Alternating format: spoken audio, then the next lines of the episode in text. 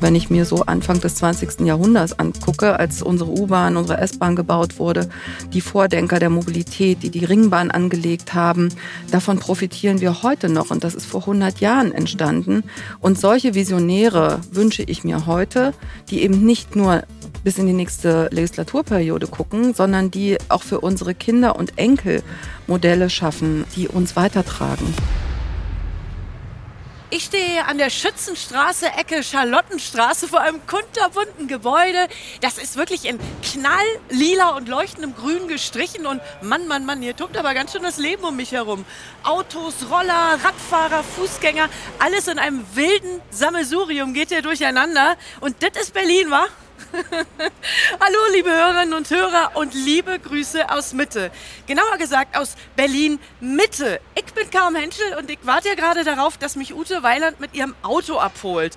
Und Ute ist Geschäftsführerin von Deutschland Land der Ideen. Eine richtig klasse Sache ist das und unter anderem vergeben die auch den Deutschen Mobilitätspreis. Und darum geht es auch heute in dieser Folge. Genauer gesagt um intermodale Mobilität. Was bedeutet das? Ganz einfach, dass das Reiseziel mit der Nutzung mehrerer Verkehrsmittel einfacher und effizienter zu erreichen ist. Und das testen wir heute in Berlin. Wir starten in Berlin Mitte und unser Ziel ist der U-Bahnhof Nollendorfplatz. Und natürlich fahren wir nicht nur mit dem Auto, sondern wenn wir schon das Thema Mobilität testen wollen, benutzen wir auch die U-Bahn und so einige andere Mobilitätsmöglichkeiten, auf die wir dann später noch näher eingehen werden. Bei mir heute Stefanie Horn, Smart City und Mobility Expertin von Fujitsu. Die ist auch noch dabei, die stößt später zu uns und wir sprechen dann über intermodale Mobilität der Zukunft, auf welchem Stand Berlin diesbezüglich ist und wie sich Fortbewegung und Nachhaltigkeit verbinden lassen. Born to Transform. Für jedes Problem eine digitale Lösung.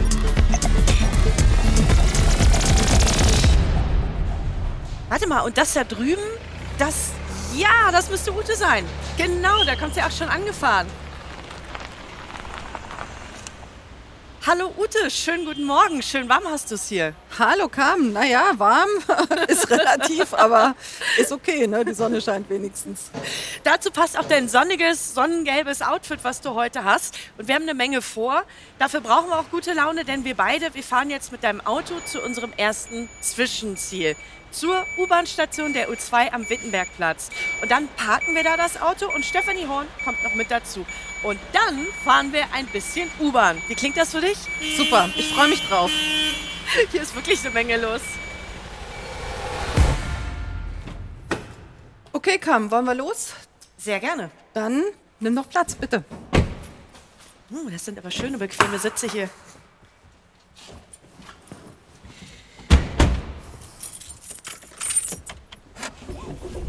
Okay. So, ready to go. Alles klar. Ute, jetzt sitzen wir in deinem Auto. Meine erste Frage an dich. Du wohnst ja im Norden von Potsdam und dein Büro befindet sich ja in Berlin Mitte. Was ist das Auto für dich? Ist das Fortbewegungsmittel bei dir in der Regel oder benutzt du den ÖPNV auch öfter? Ich bin eine starke Anhängerin des Individualverkehrs. Das muss ich so zugeben. Ich äh, fahre sehr gern Auto und ja, bin auch ein bisschen ein Landei. Deswegen wohnen wir da im Norden von Potsdam. Und von dort aus, ganz ehrlich, ist es mir zu kompliziert mit den öffentlichen. Mhm zu fahren. Also ich müsste den Bus nehmen, dann die S-Bahn oder die Regionalbahn, dann nochmal die U-Bahn, ein Stück laufen. Alles in allem brauche ich mindestens anderthalb Stunden, um ins Büro zu kommen. Mhm. Und mit dem Auto bin ich immer noch schneller, auch wenn es mal einen Stau gibt. Also im Moment noch kein Fan der ÖPNV. Was müsste denn getan werden, damit du die Angebote nutzt? Naja, also es gibt auf jeden Fall Kriterien, die mir bisher nicht gefallen. Und das fängt an von der Pünktlichkeit, von der Sauberkeit, vom Sicherheitsgefühl, was mir als Frau einfach wichtig ist. Ja, wenn ich also im ich sag mal, Business-Outfit unterwegs bin, ähm, dann habe ich keine Lust, mich auf ein Kaugummi zu setzen oder da in U-Bahn oder S-Bahn-Waggons zu sitzen, wo die Fensterscheiben zerkratzt sind und gut von der Pünktlichkeit mal ganz abzusehen. Plötzlich hat man dann einen Schienenersatzverkehr dazwischen, was man vorher nicht eingeplant hatte. Es ist einfach nicht angenehm, es ist nicht bequem und es ist auch nicht schneller als das eigene Auto. Ich habe dich eben schon bei unseren Hörerinnen und Hörern vorgestellt. Du bist ja Geschäftsführerin von Deutschland, Land der Ideen. Super Sache. Und ihr vergibt unter anderem den Deutschen Mobilitätspreis. In Sachen moderner Mobilität, wo steht denn Berlin aktuell? Naja, der Mobilitätspreis dreht sich vor allen Dingen auch schwerpunktmäßig um digitale Mobilität, ne? also um Plattformen, die äh, vernetzen. Es geht um zukünftige Mobilität. Äh, da spielen natürlich auch zum Beispiel Drohnen eine Rolle. Äh, da spielt auch autonomes Fahren eine Rolle. Und wo steht da Berlin? Das kannst du ja selbst sehen. Schau mal aus dem Fenster. Ich sage ein bisschen sarkastisch, Berlin setzt auf Fahrräder. Und das mag in manchen Teilen und zu bestimmten Jahreszeiten auch super sein, aber das ist doch nicht die Zukunft der Mobilität. Das ist die Vergangenheit. Fahrräder. Es ja, lass mich so das mal so ein bisschen ja, ja, überspitzt sagen, weil ne, alle finden das immer ganz toll und man fühlt sich als Autofahrer manchmal schon so ein bisschen stigmatisiert oder auch ja in die Ecke getrieben. Ich finde, in einer Stadt kann Platz für jeden sein und dafür plädiere ich auch. Und ich plädiere auch dafür, dass eben der Individualverkehr zukünftig nachhaltig gestaltet wird. Man kann natürlich Verbesserungen bei den öffentlichen erreichen, aber wenn ich mir zukünftige Mobilität vorstelle und das auch mit dem deutschen Mobilitätspreis verbinde, dann warte ich auf Lösungen wie Magnetschwebebahnen, dann warte ich auf Lösungen wie den Hyperloop oder ja, eben auch Drohnen im Passagierverkehr. Das mag vielleicht alles ein bisschen elitär klingen, aber das sind zukünftige Entwicklungen. Hm. Nochmal nachgehakt, wie sieht denn dann für dich die intermodale Mobilität der Zukunft aus? Naja, zumindest besteht sie nicht nur aus Auto, U-Bahn, S-Bahn, Fahrrad, Roller, E-Moped. Ich könnte mir eben tatsächlich vorstellen, dass es auch elektrische Vehikel gibt, die zum Beispiel als Sharing-Modell, also nicht nur ein elektrisches Auto, sondern vielleicht auch eins, was autonom fährt, was man sich rufen kann, womit man dann auch allein zum Flughafen fahren kann, um zwischendurch noch Termine wahrzunehmen, zu telefonieren zum Beispiel. Das wäre für mich zukünftige Intermodalität oder eben das stillgelegte U-Bahn-Strecken eben tatsächlich mal als Teststrecken für andere Lösungen ich will jetzt nicht nochmal den Hyperloop nennen, aber zum Beispiel sowas genutzt werden, weil diese technologischen Möglichkeiten gibt es. Die werden an anderer Stelle auf der Welt getestet. Und früher war aber Berlin eine der führenden Metropolen. Also wenn ich mir so Anfang des 20. Jahrhunderts angucke, als unsere U-Bahn, unsere S-Bahn gebaut wurde, die Vordenker der Mobilität, die die Ringbahn angelegt haben, davon profitieren wir heute noch. Und das ist vor 100 Jahren entstanden. Und solche Visionäre wünsche ich mir heute, die eben nicht nur bis in die nächste Legislaturperiode gucken, sondern die auch für unsere Kinder und Enkel Modelle schaffen, die uns weitertragen finde ich einen tollen Gedanken. Also heute den Grundstein für etwas legen, was vielleicht genutzt wird noch in 50 Jahren. Kann man überhaupt so weit denken? Weil die Zeiten sind ja exponentiell, sie sind agil. Also lässt sich das so weit im Voraus noch planen oder hat sich das geändert? Wir tun uns alle schwer damit, in die nächsten 50 oder 100 Jahre zu schauen, weil die Welt ja immer schneller wird und wir gewisse Entwicklungen fast nicht mehr nachhalten können. Aber wenn ich mit meinen Projekten zu tun habe, mit den Innovatoren aus Deutschland, dann sehe ich, dass es da Menschen gibt, die so weit vorausdenken. Das klingt für uns manchmal noch so ein bisschen fantastisch, aber ganz ehrlich, auf solche Visionäre müssen wir setzen. Also wir können nicht nur danach gehen, was kann ich heute schon umsetzen, was kann ich morgen direkt in Betrieb nehmen, sondern wir müssen eben Dinge ausprobieren, für die es jetzt auch technische Grundlagen gibt, die uns über die nächsten 10 oder 20 Jahre tragen, selbst wenn es nicht die nächsten 100 Jahre sein werden, wie bei unseren Vorfahren. Du hast eben E-Mobilität angesprochen. Nachhaltigkeit ist ein großes Thema in der Mobilität. Kannst du uns das noch ein bisschen genauer erklären, wie da die Mobilität nachhaltig, bedarfsgerecht gestaltet werden kann? Oder vielleicht auch mal so gefragt, gibt es überhaupt noch eine Mobilität der Zukunft, die nicht 100% nachhaltig ist? Das würde ich mir wünschen. Und ich glaube, es ist technisch auf jeden Fall umsetzbar. Und es ist zum Teil heute auch schon umsetzbar. Es fehlt nur zum Teil der politische Wille. Oder es ist vielleicht wirtschaftlich noch nicht wirklich sinnvoll, ja, denn es gibt ja auch Möglichkeiten, auch jetzt, ähm, ich sag mal, Verbrennermotoren durch andere, durch Wasserstoff und so weiter zu ersetzen. Man müsste noch nicht mal wahnsinnig viel an der Karosse oder am Design ändern, mhm. sondern man könnte es jetzt schon umbauen es ist gut, dass das Ganze gefördert wird, aber es liegt ja nicht nur an jedem individuell. Also ich würde auch gerne einfach meinen kleinen Diesel hier austauschen, aber die Ladeinfrastruktur zum Beispiel ist ja in Berlin noch gar nicht so vorhanden. Ich würde mir wünschen, dass auch in meiner Tiefgarage im Büro einfach eine Steckdose hinter meinem Parkplatz ist, wo ich mein Auto anhängen kann, wenn ich sechs Stunden im Büro bin.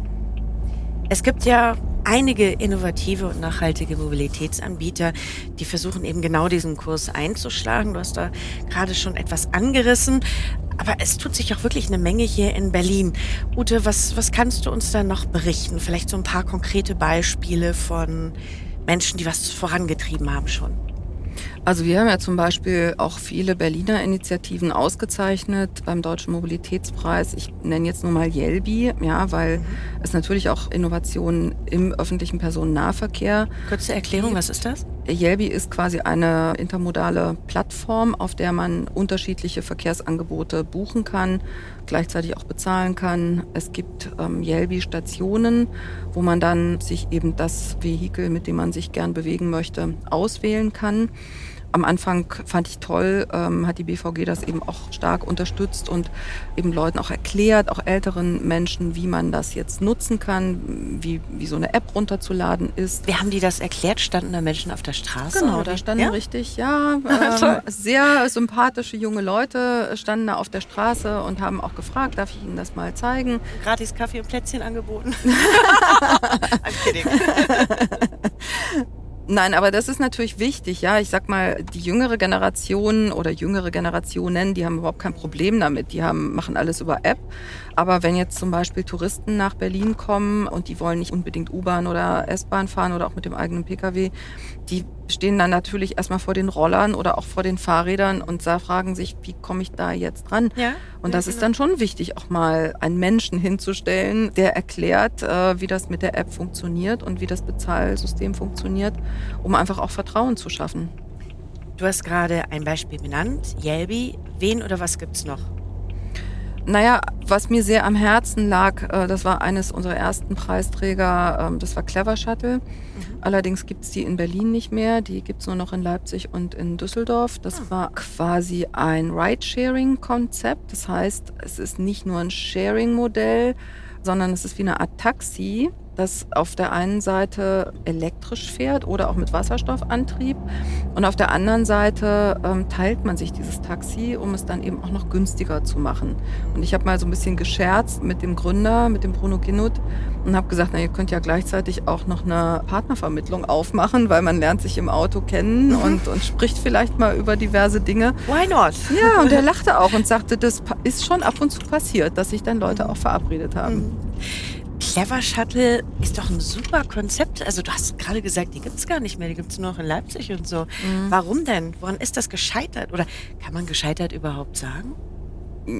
Ich würde jetzt nicht scheitern sagen. Ich glaube, jedes neue Modell hat mit Anfangsschwierigkeiten, Startschwierigkeiten zu kämpfen. Im Fall von Clever Shuttle weiß ich, dass es zum Teil auch an bürokratischen Hürden lag und auch an der starken Taxilobby in Berlin. Und diese Dinge muss man halt mitbedenken. Aber ich habe gerade erst gestern gesehen in den sozialen Medien, Clever Shuttle hat jetzt sogar noch ein neues Konzept entwickelt in Frankfurt und das heißt jetzt Knut. Also es ist auch ein, ein Bus-Shuttle, den man sich dann nachts rufen kann, wenn man von A nach B möchte, den man gegebenenfalls auch teilt, weil noch andere auf dem Weg liegen. Und jetzt heißt es Knut. Mhm. Ist ganz lustig, Rhein-Main-Gebiet, ja. Knut Ringert ist doch auch der Leiter Rhein-Main. Deswegen heißt das vielleicht auch so. Man weiß es nicht. So, ich gucke mal gerade aus dem Fenster. Kann das sein, dass wir hier bei unserem Zwischenziel angekommen sind? Ja. Das ja, heißt, ich muss mal schauen, wir müssen da das Auto irgendwo abstellen. Das ist natürlich genau mit oh, dem Auto nicht ganz in der so schön. von Berlin. Mhm.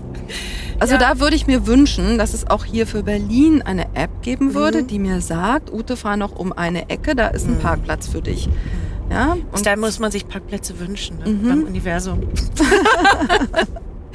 nee, aber sag mal, also dein Gedanke ist total schlüssig, den du gerade gesagt hast. Irgendeine Form von Navigation zu freien Parkplätzen. Spielt das Thema Parkplatzsuche überhaupt eine Rolle in der intermodalen Mobilität der Zukunft? Also auf jeden Fall bei digitalen Anwendungen und bei App-Entwicklern. Ich weiß, dass es in verschiedenen Städten schon die Möglichkeit gibt, dass die Parkplätze quasi digitalisiert sind und dann auch anzeigen, also so wie im Parkhaus. Ne? Man sieht von vornherein, da sind noch 150 freie Plätze. So könnte man das auch eben, äh, wenn man die, die Straßenparkplätze digitalisieren würde, auch anzeigen. Das ähm, ja, ist natürlich ein gewisser Aufwand. Auf der anderen Seite ist es auch umweltfreundlicher, als mhm. wenn ich jetzt um ne, also 20 Minuten um den Pudding fahre, bevor ich meinen Parkplatz finde. Mhm. Und so wüsste ich über eine App, da ist was frei, da kann ich dann hinfahren. Super Idee. Machst ein Startup auf. Guck mal, ich glaube, da vorne ist ein Parkplatz, den können wir nehmen. Das heißt, wir können den Wagen ja abstellen und gehen direkt in Richtung U-Bahn, okay? Ja, klar, machen wir. So, jetzt sind wir endlich angekommen an der U-Bahn-Station Wittenbergplatz. Und hier geht es jetzt mit der U2 weiter. Und wir sind jetzt zu dritt, denn als weitere Verstärkung habe ich mir Stefanie Horn dazu geholt. Stefanie ist Expertin bei Fujitsu für den Themenbereich Smart City und intermodale Mobilität. Hallo Stefanie, wie schön dich zu treffen. Hallo Carmen, hallo Ute, es freut mich sehr, euch zu sehen. Ja, toll, ich freue mich auch sehr. Und bei schönstem Wetter. Absolut. Ich weiß ja nicht, wie es euch beiden geht, aber ich bräuchte jetzt auf jeden Fall noch eine Fahrkarte. Hm? Die müssen wir uns jetzt noch ganz schnell irgendwie kaufen. Ja, ich befürchte, da hast du recht, das machen wir mal. Wenn jetzt kein Automat in der Nähe gewesen wäre, hätten wir ja auch immer noch die Möglichkeit gehabt, online ein Ticket zu kaufen. Stefanie, ein Online-Bezahldienst wird es natürlich auch in der Zukunft geben. Wie ist das mit Automaten? Wird es die in Zukunft auch noch geben? Ja, Carmen, das ist eine sehr gute Frage. Also ich weiß nicht, wie es euch geht, aber mich nervt das immer tierisch, wenn man zum Fahrkartenautomat mhm. gehen muss. Das würde ich mir gerne sparen, vor allem weil es oft passiert, dass man in der Schlange steht, ja. dass irgendwas nicht funktioniert und das ist einfach nur nervig und einfach nicht bequem, ja. Und ähm, wie das in der Zukunft ist, ja, also ich hoffe, dass es noch mehr Online-Bezahlsysteme geben wird. Die gibt es ja bereits auch schon. Mhm. Es ist natürlich super wichtig, dass die aber barrierefrei sind. Was bedeutet das für mich? Also das heißt, dass auch Dovis ja wie ich, die nicht wissen, welche Tasten die drücken müssen, ganz smooth da durchgeleitet werden, oder? Auch das, also es soll auf jeden Fall super benutzerfreundlich sein, dass du überhaupt nicht lange drüber nachdenken ja. musst, wie das funktioniert. Aber es gibt auch viele Menschen, die einfach jetzt nicht, ich sag mal, Digital Native sind ja. und für die das total normal ist, alles über eine App und über Smartphone zu machen. Richtig, ja. Ja, es sind zum Beispiel auch einige ältere Menschen noch, es gibt aber auch viele junge Menschen und das vergessen viele, die einfach ein bisschen prekär sind und sich das vielleicht gar nicht leisten können und nicht mhm. irgendwie das neueste Smartphone haben, mit dem sie sich sämtliche Apps runterladen können. Also ich oute mich mal ja. als Dovi, weil wenn ich öffentlich fahre, ich habe mich ja schon geoutet als Autofahrer, aber wenn ich ja. ein Ticket ziehen muss und ja. nicht weiß, ob ich jetzt in Zone 1, 2 oder 3 unterwegs bin, ich stehe da immer vor, wirklich wie der Ochs vom mhm. neuen Tor. Ich habe keine Ahnung, mhm. ob ich dann das richtige Ticket habe. Ich verstehe nicht, warum wir in Berlin nicht sowas wie eine Oystercard haben. Wir steigen ein, die checkt uns ein, die zieht dann den Betrag ab, wenn wir wieder aussteigen. Das haben ja schon viele Städte. Also das würde ich mir jetzt endlich auch mal für Berlin wünschen. Ja, das ist ein super Punkt, Ute. Ähm, da sind wir nämlich bei so einem Kernthema der intermodalen Mobilität, weil da sprechen wir von Mobility as a Service. Und das bedeutet nämlich genau das, was du gesagt hast, dass Mobilität so bequem wie möglich sein soll, dass ich gar nicht mehr einzelne Tickets kaufen muss, eben auch intermodal. Im Idealfall haben wir halt sowas wie ein Mobilitätsbudget. Mhm. Ich habe zum Beispiel das auf meinem Smartphone oder auch in Form von einer Karte. Damit kann ich einfach in die U-Bahn einsteigen, in den Bus, aber ich kann mir mit der gleichen Karte oder mit derselben App auf meinem Smartphone auch einen Shared Bike ausleihen oder zum Beispiel einen Roller oder ähnliches. Das wäre ähm, eigentlich so die Idealvorstellung. Also ja. das sagt man auch, es ist seamless. Ja. Das heißt, ich habe überhaupt keine Unterbrechung. Ne? Wir stehen jetzt hier am Fahrkartenautomat und ich sag's nochmal, mich nervt das zu Tode. Und wie Ute gesagt hat, ich weiß dann auch nicht, was brauche ich denn jetzt genau? Reicht vielleicht eine Kurzstrecke? Dann fällt hier irgendwas aus. Und davon wollen wir eigentlich wegkommen. Das soll eben so bequem wie möglich sein. Was brauche ich denn jetzt? Siehst du, jetzt geht's nämlich los. Kurzstrecke, denke ich mal. Okay. Ja, das Schöne bei der BVG ist, die ist ja wenigstens humorvoll bei allem, was nicht funktioniert. So, okay, na, das ging ja jetzt flott. Und was hat es gekostet? 2 Euro Kurzstrecke. Also ich finde ja, für eine Station ist es auch ganz schön teuer. Ne? Da würde ich mir ja auch eine bessere Anpassung wünschen. Und das ist ja auch was, was man im Bereich der Ja. intermodalen Mobilität lösen möchte, dass Ja. eben auch nur so abgerechnet wird am Ende, was du auch wirklich genutzt hast. Nämlich wenn du wirklich nur eine Station gefahren bist, dass du auch wirklich nur eine Station bezahlen musst. Und da finde ich zum Beispiel jetzt 2 Euro einfach überzogen. Und im Idealfall hast du dann eben sozusagen eine App, auf der alle Mobilitätsangebote zusammengefasst sind. Und sowas gibt es ja auch schon in Berlin. Ne? Also Yelby von der BVG macht das ja. Da fahren wir jetzt ja auch gleich hin. Ja. So, jetzt sind wir hier ein paar Treppenstufen runtergegangen. Siehst du, jetzt würde ich mich zum Beispiel fragen, wo ein Aufzug ist mit meinem Koffer. Und sind umgeben von Gleisen in allen Richtungen. Ja, immerhin hübsche, schöne grüne Farbe an den Wänden. Uh, und so richtig so ein bisschen historische, alte Schilder. Schon ganz nett gestaltet. Aber es sind nicht alle so schön, ne? Ich wollte es gerade sagen, also der Wittenbergplatz gehört wirklich noch zu den schönsten Stationen, die wir haben für die U-Bahn. Also hier bin ich auch total gerne, aber das ist natürlich auch nicht überall so. Ne? Also hier fühlt man sich auch einigermaßen sicher, aber ja. Ja, und du hast natürlich auch Glück, du bist noch mit dem Fahrrad gekommen ne, und steigst jetzt mal in die U-Bahn ein, musst keinen Parkplatz suchen. Das Wo- ist ja schon ganz angenehm. Wo bist du denn hergekommen?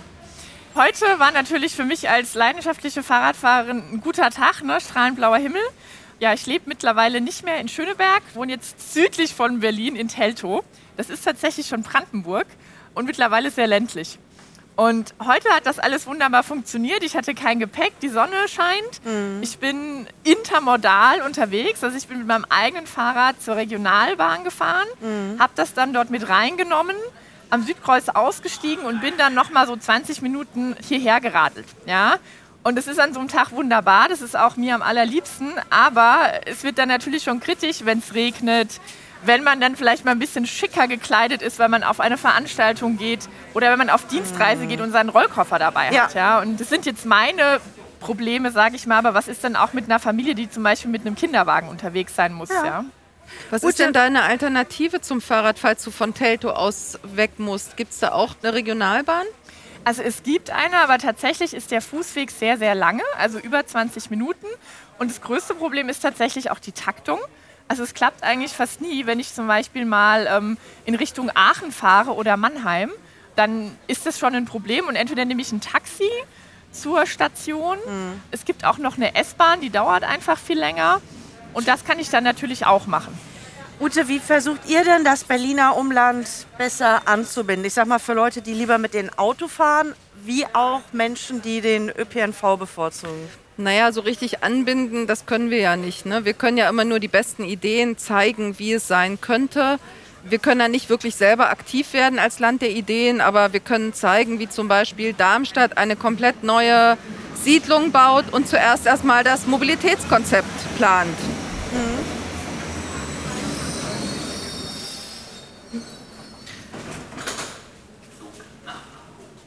So, jetzt ist sie da, die U-Bahn nach Pankow. Und wir steigen ein. So, ich würde sagen, die Hälfte aller Sitzplätze ist besetzt, aber wahrscheinlich sogar drei Viertel. Pi mal Daumen geschätzt. Ute, was mich noch interessieren würde, du hast gerade von Darmstadt gesprochen. Wie setzen die das um? Hast du da so ein, zwei Beispiele? Mm, Also in Darmstadt wurde das Stadtzentrum oder der Stadtteil Lincoln, diese Siedlung ist äh, nach dem Zweiten Weltkrieg entstanden, haben hauptsächlich Amerikaner gelebt. Das wurde jetzt gerade neu konzipiert und da hat man von vornherein ein komplett neues äh, Mobilitätskonzept entwickelt, dass man zum Beispiel nicht mehr für jede Wohnung auch einen Parkplatz anbietet. Ein bisschen Zwang oder Druck muss ja auch sein, sondern man kann dort in den Tiefgaragen Sharing-Angebote nutzen, auch Autos oder eben Fahrräder oder Mopeds oder Roller, die aber nur eine kurze Strecke zurücklegen müssen, um zum nächsten Straßenbahnhof zu kommen zum Beispiel.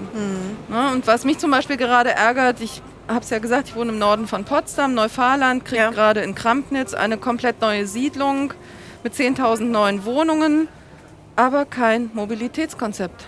Und die Straßen sind dort jetzt schon verstopft. Und das einzige Angebot, was man dort machen will, ist ein Radschnellweg.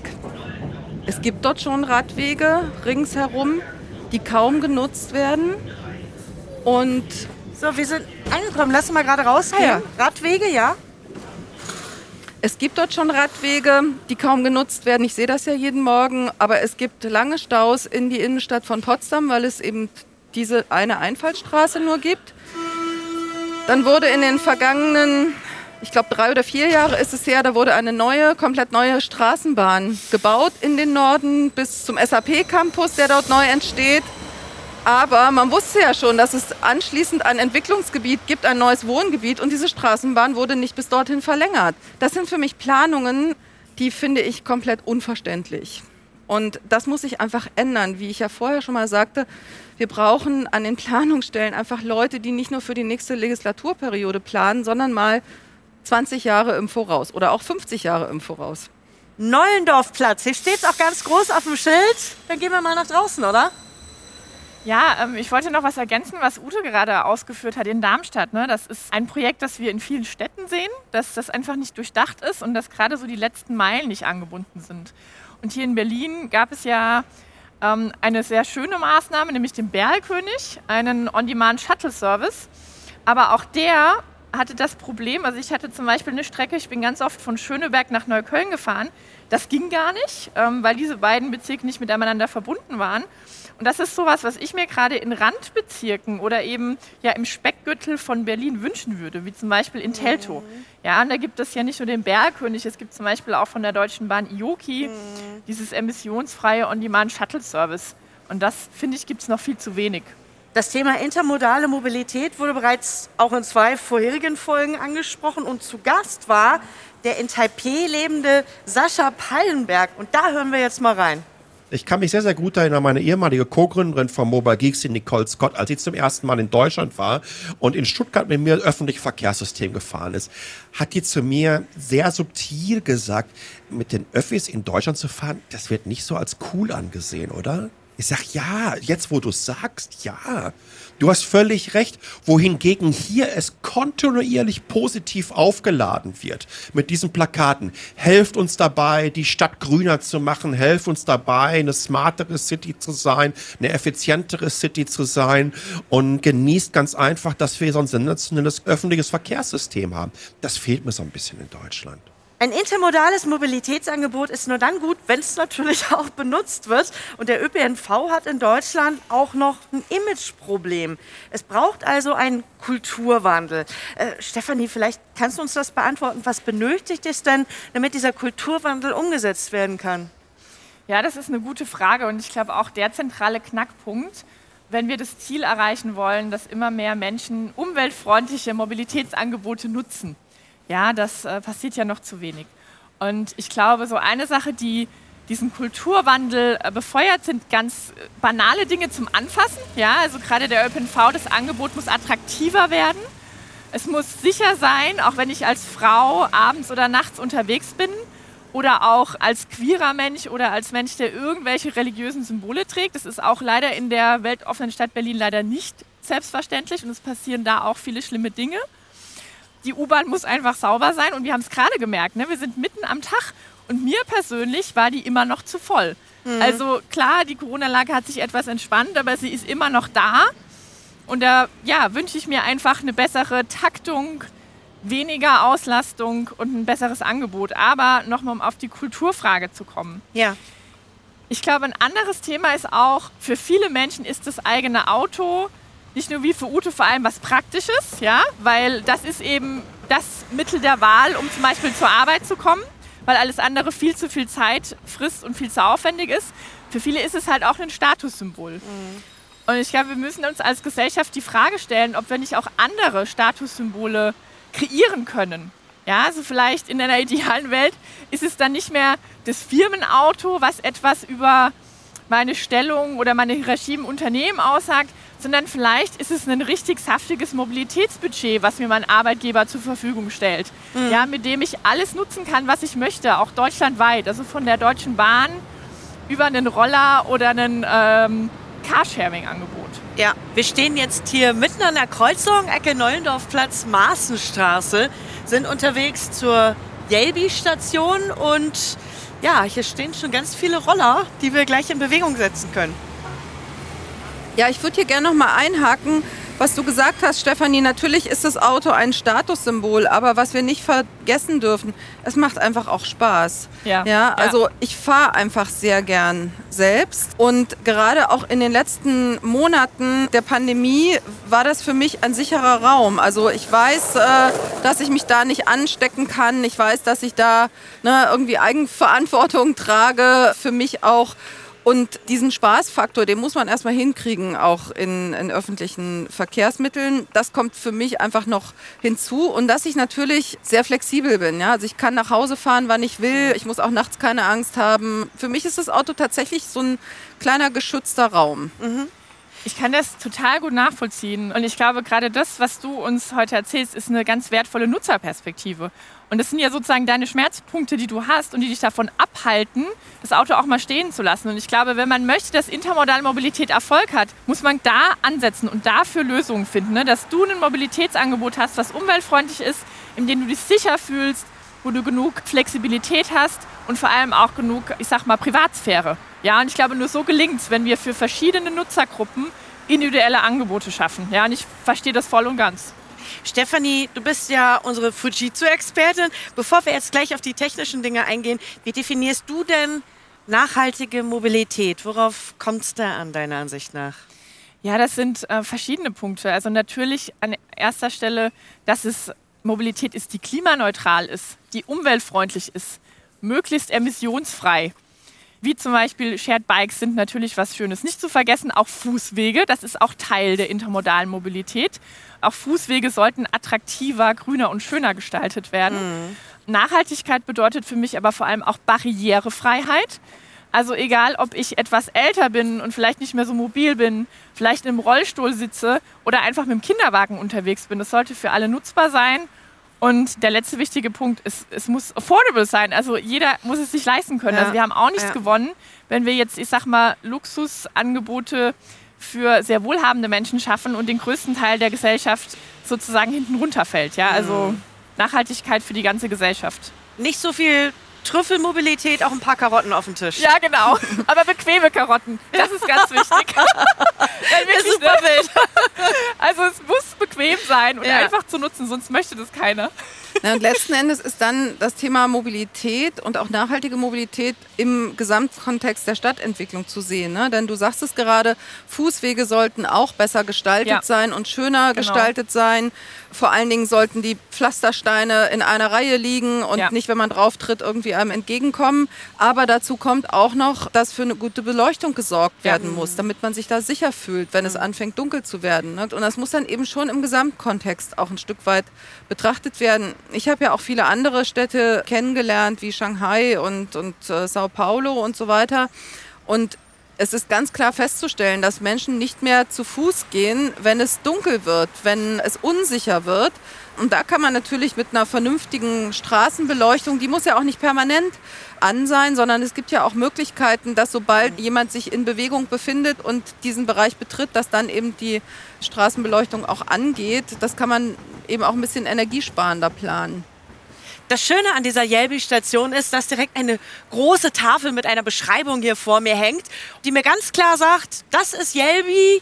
Ich finde ja alle Fahrzeuge, die ich mieten möchte, an einem Ort. Ich muss keine Parkplätze großartig suchen, durch die Straßen fahren, sondern das ist quasi so ein ja, rundum Wohlfühlpaket, wie so ein Robinson-Urlaubsclub nur für Mobilität. Also ich finde hier Autos, sehe ich hier zur Linken, Fahrräder, Roller. Ich weiß gar nicht, was das da drüben ist. Also hier ist wirklich alles, was ich brauche und ich kann direkt loslegen. Yelby App Laden steht hier. Machen wir das mal und dann läuft alles über die App und los geht's. Also, diese Yelby App fasst alle Daten zusammen und bündelt sie. Ist ein super Stichwort. Daten. Welche Rolle spielen die denn bei moderner Mobilität, Ute? Ich bin jetzt zwar nicht die Datenexpertin, aber natürlich beschäftige ich mich damit. Und wir hatten erst neulich ein Gespräch mit einem der Initiatoren von Yelby und ich habe gefragt, wie ist denn die Entwicklungsperspektive, wie geht es denn weiter? Und dann kamen wir auch sehr schnell auf das Thema Daten und Datenschutz wird in Deutschland, Europa groß geschrieben. Das ist wichtig, will ich nochmal unterstreichen. Aber es gibt eben auch Daten, die man teilen könnte, wenn man sich ein bisschen mehr trauen würde. Und dadurch könnte man bei verschiedenen Entwicklungen, vor allen Dingen auch in der Mobilität, weiterkommen. Und bei Yelby krankt die Entwicklung gerade daran, dass sie eben nur auf ihre eigenen Daten zurückgreifen können und die der BVG. Aber wenn es schon darum geht, andere öffentliche oder kommunale Einrichtungen zu bitten, ihre Daten auch zur Verfügung zu stellen, wie zum Beispiel bei der BSR oder Wasserbetrieben und so weiter, dann stockt es schon wieder, weil jeder in seinem Silo steckt und in seinem Silo denkt. Und wir mhm. müssen einfach dazu kommen, dass gerade in so einer Stadt zumindest auch die öffentlichen Einrichtungen ihre Daten untereinander teilen. Nur so können wir auch die Entwicklung ein Stück weit forcieren und vorankommen. Aber Stefanie, ich glaube, du kennst dich damit noch ein bisschen besser aus. Ja, genau. Also ich möchte betonen, ich glaube, dass Yelby da schon auf einem wahnsinnig guten Weg ist. Ja? Ich möchte hier aber kurz zur Lanze brechen, dass ich das total großartig finde und ich wünschte, ich hätte so eine Yelby-Station in Telto bei mir. Das würde sehr viele meiner Probleme lösen. Aber zurück zu der Frage. Also ja, Ote, was du sagst, stimmt total. Ne? Wir haben hier ein Problem. Also zum einen haben wir ein Problem, auch ein kulturelles, dass viele Bürgerinnen und Bürger große Sorge haben, Nutzerdaten freizugeben.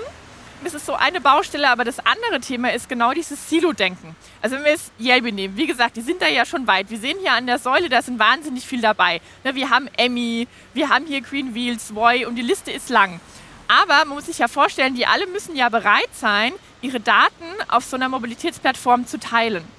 Und was ja zum Beispiel auch unser Ansatz ist bei Fujitsu, wir wollen ja zum Beispiel auch das intermodale Routing optimieren und zwar in Echtzeit, damit das eben für die Nutzer verlässlicher wird und dass ich zum Beispiel auch weiß, wenn ich auf dem Weg nach Berlin bin, da ist ein Unfall passiert und ich will sofort eine neue Route. Aber das geht ja nur, wenn zum Beispiel die ganzen Daten von diesen Unfällen, die passieren, auch integriert werden in mhm. Echtzeit.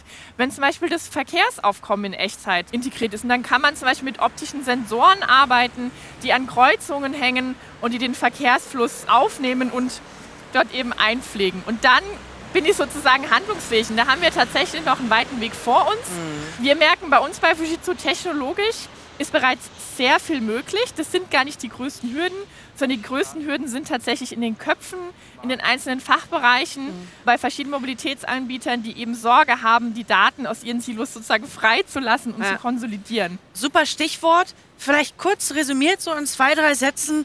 Dieses Thema private Daten preisgeben ist ja auch für viele Bürgerinnen und Bürger, ähm, ich sag mal so, so eine Hürde.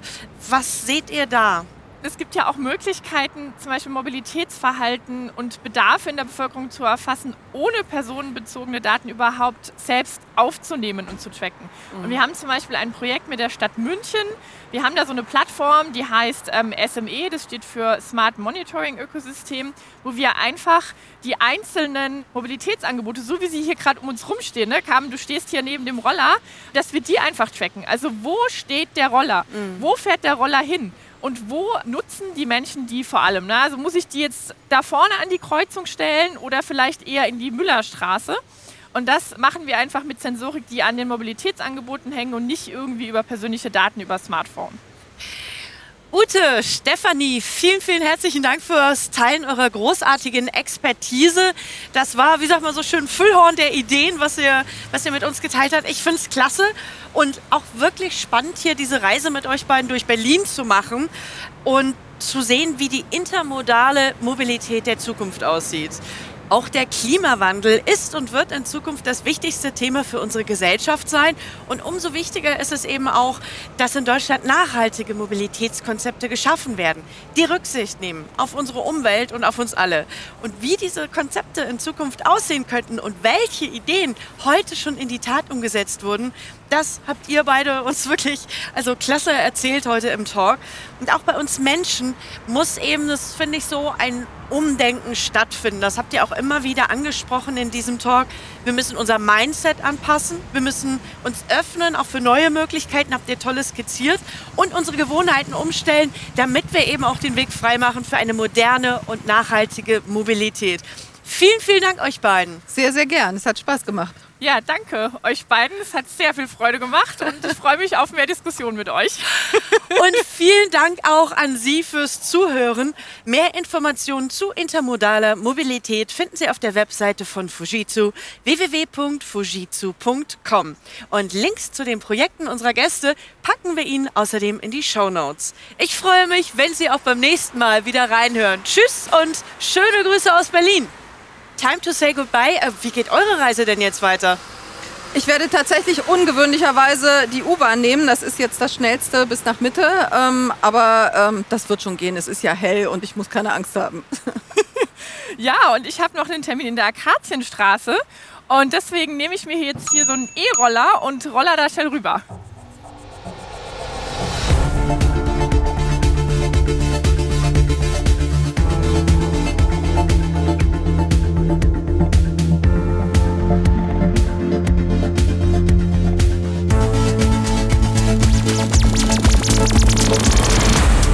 Born to Transform.